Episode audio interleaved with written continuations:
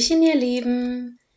Ich bin Melanie und das hier ist mein Podcast Einfach Bücher. Vielleicht habt ihr bei Instagram ja schon mal mitbekommen, dass ich ein kleiner Fan von Zitaten bin.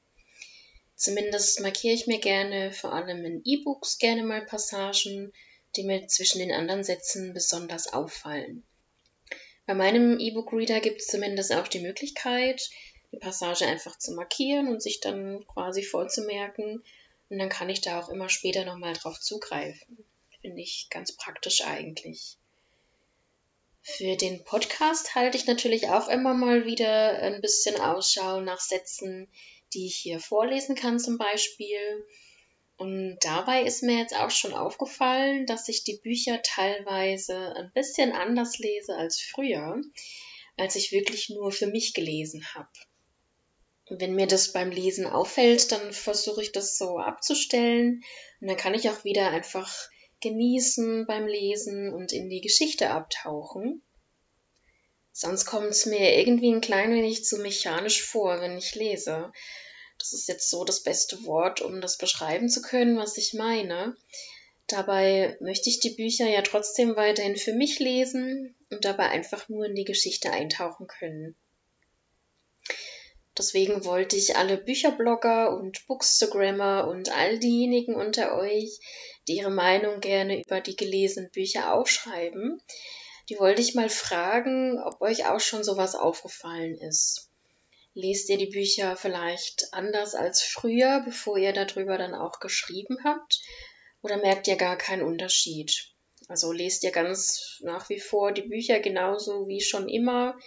Und es fällt euch einfach nur leicht, hinterher eure Gedanken dazu zu notieren. Oder habt ihr da auch irgendwas gemerkt? Ihr könnt mir gerne mal bei Instagram schreiben. Da bin ich wirklich sehr gespannt, ob es denn nur mir so geht oder ob noch der ein oder andere vielleicht unter euch ist, der schon auch ähnliche Erfahrungen gemacht hat. In dem Buch, das ich euch heute vorstelle, da habe ich auch ein paar Stellen markiert, aber keine Sorge, ich konnte trotzdem gut in die Story eintauchen und vor allem die ganze Zeit schön miträtseln.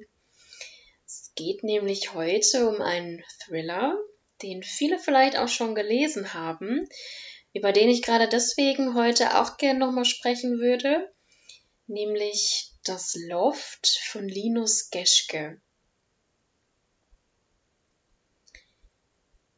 Das Buch ist am 24.02.2022 im Piper Verlag erschienen und erzählt auf 352 Seiten von zwei besten Freunden, einer Liebe und einem schrecklichen Geheimnis, das sie alle verbindet.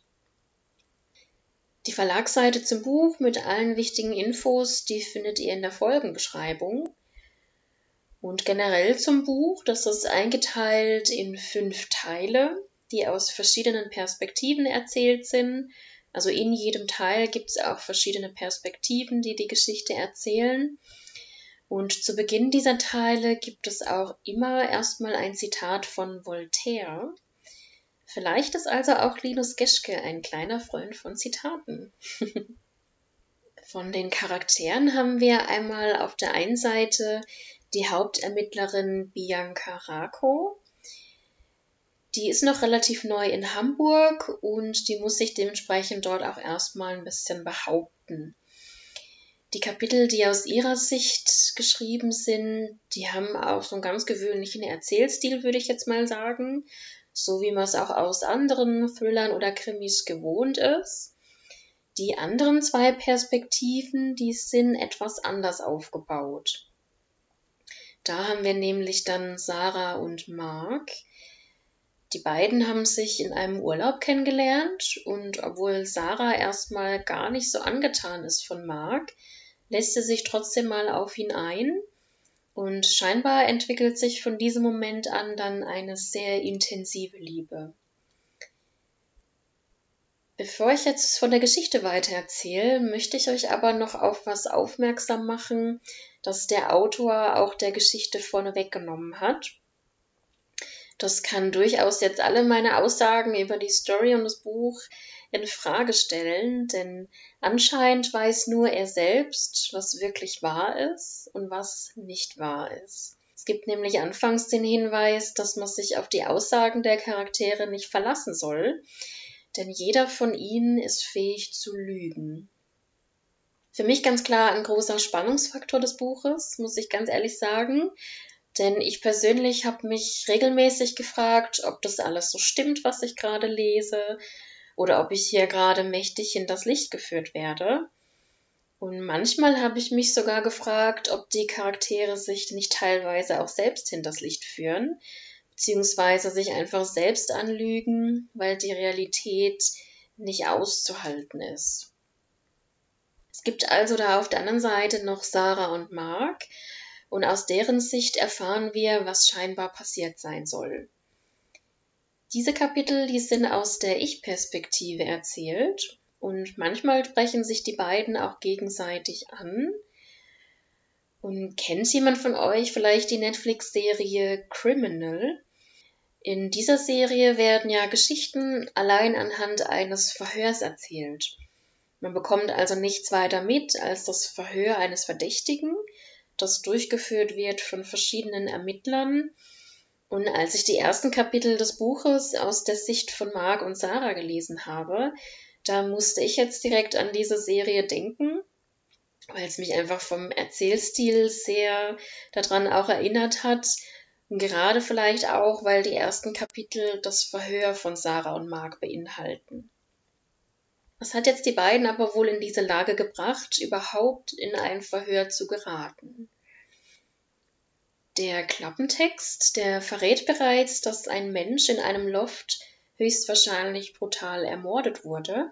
Es gibt jede Menge Blut, es gibt keine Leiche und dafür gibt es aber gleich zwei Verdächtige. Bei dem Toten handelt es sich um Henning Jerisch, Henning ist der beste Freund von Mark und die beiden kennen sich schon ewig und haben daher auch schon sehr viel gemeinsam durchgemacht. Man könnte sogar meinen, es gibt niemanden, der den jeweils anderen besser kennt. Solche Freundschaften gibt es ja oft und die sind auch wirklich sehr, sehr viel wert. Und bei den beiden scheint es auch lange nur wirklich diese beiden zu geben. Und dann kommt aber Sarah. Und im Gegensatz zu Henning, der sich einfach nur gerne mal mit einer Frau vergnügt, verliebt Mark sich dieses Mal wirklich Hals über Kopf in die junge, schöne Frau und versichert ihr schon bald, sie vor allem und vor jedem zu beschützen. Zwischendurch habe ich mich dann so gefragt, wer von beiden den anderen vielleicht mehr manipuliert – man weiß ja nicht, ob einer von beiden oder vielleicht sogar auch beide die Geschehnisse ganz anders wiedergeben, als sie wirklich gewesen sind. Daher weiß man als Leser auch nicht, ob man jemandem vielleicht eher auch Unrecht tut, aber mir kam es schon so vor, als wären beide eher manipulativ. Und dazu möchte ich euch gleich auch mal einen kleinen Ausschnitt aus dem Buch vorlesen. Ich habe sie in Gedanken nie anders als Mutter genannt, nicht auf eine liebenswerte Art, eher auf eine bedrohliche. Ständig war sie um Kontrolle bemüht und wollte Sarah klein halten, um sich selber größer fühlen zu können. Aber kein Mensch wird größer, wenn er andere klein macht, er wird nur hässlicher. Sarahs Mutter gehört zu jener Sorte Menschen, die gebraucht werden wollen und ständig ihren Rat kundtun, vor allem jedoch ihre Befindlichkeiten. Sie wollte ihre Tochter kontrollieren, wie sie auch ihren Mann und den Tennisclub kontrollierte. Und fast wäre ihr das auch gelungen. Natürlich war sie außerhalb ihrer kleinen Blase unbeliebt, und natürlich war das nicht ihre Schuld. Die Welt ist schlecht, schon klar, sie meint es ja nur gut. Auch was Sarah anging. Mark versucht es hier jetzt natürlich so darzustellen, als würde er nur das Beste für Sarah wollen, und als gäbe es da eher andere Menschen, die vielleicht versuchen, sie eher klein zu halten und so nach ihrem Willen zu formen. Mir kam es aber eher so vor, als wäre er derjenige, der nur das für sie will, was auch er dann für richtig hält. Dazu kommt, dass Mark immer so tut, als müsse er Sarah beschützen, als wäre sie eine kleine, zerbrechliche Puppe, die seiner Hilfe bedarf. Später stellt er es dann aber auch wieder so dar, als würde sie solche Situationen provozieren, die dann erst dazu führen, dass er den Beschützer spielen muss. In viel größere Widersprüche verstrickt sich Sarah über das ganze Buch hinweg aber auch selbst. Für mich klang sie unglaubwürdiger als Mark, aber vielleicht ist das ja auch Absicht, damit wir dann auf eine falsche Fährte geführt werden. Das ist natürlich so eine Frage, die ich mir die ganze Zeit gestellt habe. Sollte man sich da wirklich auf sein Urteil verlassen? Oder weiß einfach der Autor ganz geschickt, wie er uns hinters Licht führen kann? Bianca, die Ermittlerin, die ist da etwas pragmatischer. Sie ist Anfang 40, sie ist Single in einer neuen Stadt und ihr Bild über die Liebe, die sieht aus wie folgt. Bianca gab nichts auf den äußeren Schein, auch bei Liebenden nicht. Wie viele der Männer, die Hand in Hand mit ihrer Partnerin vorbeischlendeten, begehrten gedanklich schon eine andere, wie viele der Frauen hatten die innere Trennung bereits vollzogen und lebten die Fassade jetzt nur noch für ihre Mitmenschen weiter. Zwischenmenschliche Beziehungen hatten sie schon immer fasziniert. Sie waren das, was sie an ihrem Job am meisten reizte. Vielleicht auch, weil sie es von ihrem eigenen Leben ablenkte, das weitestgehend ereignislos verlief. Sie war als Mitte 40, nicht mehr jung, aber auch noch ein ganzes Stück von alt entfernt. Sie hatte keine Kinder, keinen Partner und kaum Freunde, was ihr auf der einen Seite viele Freiheiten gewährte, sie auf der anderen aber auch ein Stück weit einsam machte. Bei Sarah und Mark hingegen sah das anders aus.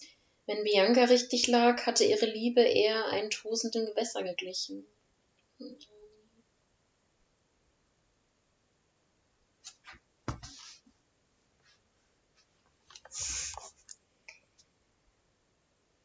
Bianca hat also soweit keine Beziehung und manchmal fühlt sie sich wohl auch deswegen Bianca also jetzt in der neuen Stadt eher so ein bisschen einsam. Davon abgesehen erscheint sie allerdings als selbstbewusste Vorgesetzte, sehr kompetent in ihrem Beruf. Insgesamt scheint sie aber lieber so größere Menschenansammlungen auch zu vermeiden. Und in ihrem neuen Kollegen findet sie dann aber nach anfänglichen Schwierigkeiten doch noch so eine Art gute Bekanntschaft. Er scheint sich da auch wirklich zu bemühen, nachdem am Anfang eher neidisch auf ihre Stellung gewesen ist, weil er ja selbst auch eigentlich auf diese Beförderung gehofft hat. Von ihm jetzt aber mal abgesehen, lernt man aus der Sicht von Bianca niemanden anderen mehr großartig kennen. Und auch Sarah und Mark, die sind sehr auf sich selbst oder eben auf den jeweils anderen fixiert. Das heißt, so viele andere Charaktere lernen wir gar nicht mehr kennen.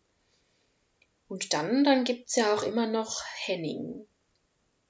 Es gibt nur einen ganz kurzen Auszug, den wir aus seiner Sicht lesen können.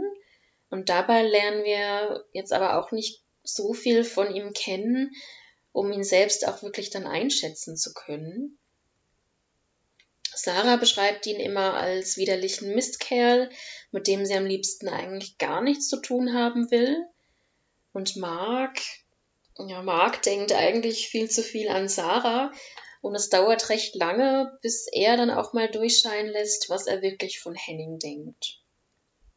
Fakt ist, die drei haben zusammen in dem Loft gewohnt, in dem Henning auch gestorben ist, und das über auch eine sehr lange Zeit.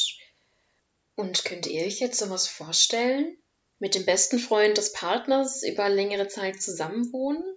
Vor allem, wenn ihr diesen Menschen abgrundtief hasst? Oder gibt es vielleicht welche von euch, die in einer Beziehung leben und gemeinsam mit dem Partner und dem eigenen besten Freund oder besten Freundin zusammenlebt?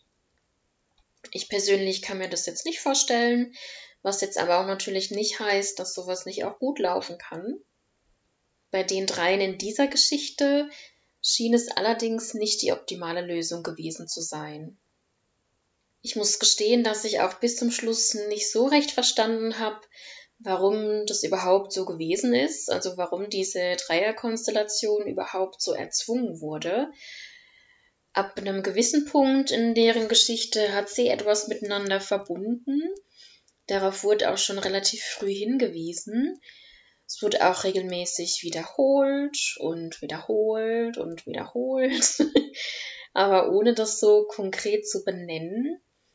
Und man konnte aber eigentlich schon früh erahnen, worum es eigentlich ging und das Warten darauf, dass es dann endlich mal erwähnt wird, das war für mich eher mühselig, muss ich sagen. Also für mich hat es die Spannung jetzt nicht erhöht, gerade weil es auch relativ offensichtlich war und weil die ganze Zeit drauf herumgeritten wurde, ohne es mal konkret zu benennen. Vielleicht wäre deswegen dann die Spannung für mich tatsächlich recht ausgeblieben, wenn es das Vorwort des Autors nicht gegeben hätte, in dem er dann darauf hingewiesen hat, dass man den Charakteren nicht leichtfertig glauben soll.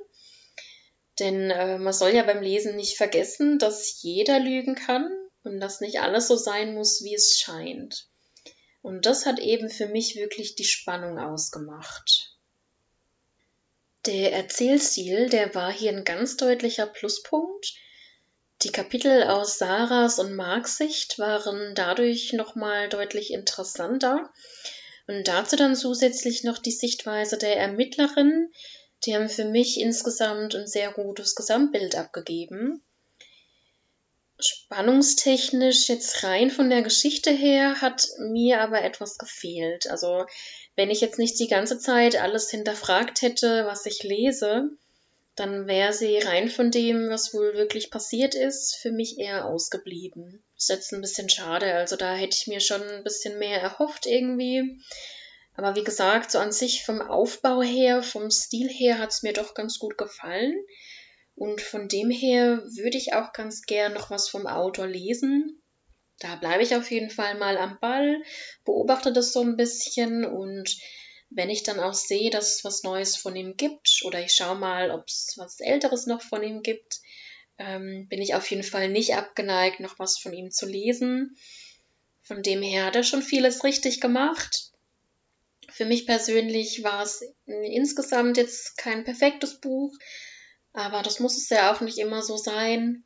Und ähm, ihr könnt mir gerne bei Instagram einfach mal berichten, wie es euch denn gefallen hat. Ich habe das Buch bei Instagram viel gesehen. Ich glaube, gerade so die Thriller-Fans, die haben es auch tatsächlich schon gelesen teilweise oder haben es vielleicht auch auf die Wunschliste mal gesetzt. Also vom Cover her, vom, vom Klappentext ist es ja doch auch sehr ansprechend. Und wenn ihr es schon gelesen habt oder vielleicht noch lesen wollt, schreibt mir ruhig eure Eindrücke mal bei Instagram. Ich freue mich über jede Nachricht und jeden Kommentar. Und auch wenn ihr meint, dass es irgendwelche Verbesserungsvorschläge gibt, ruhig einmal her damit. Ich bin wirklich immer dankbar für jeden, der sich die Folge anhört und vielleicht auch noch ein paar Tipps für mich hat. Ich habe ja zuletzt dankenswerterweise schon mal von dem Mann, von der lieben Freundin ein paar kleine Tipps bekommen. Ich mache das ja alles privat bei mir zu Hause mit der Technik, die ich zur Verfügung habe. Ähm, Versuche da wirklich das Beste rauszuholen und bin sehr dankbar, dass er mir da ein paar Tipps wirklich gegeben hat und mir auch geholfen hat. Und ähm, wenn euch noch was auffällt, ruhig gerne mal melden. Ich bin da, wie gesagt, immer sehr dankbar drum. Und damit verabschiede ich mich dann heute auch schon mal wieder und wir hören uns dann das nächste Mal wieder, wenn es heißt einfach Bücher.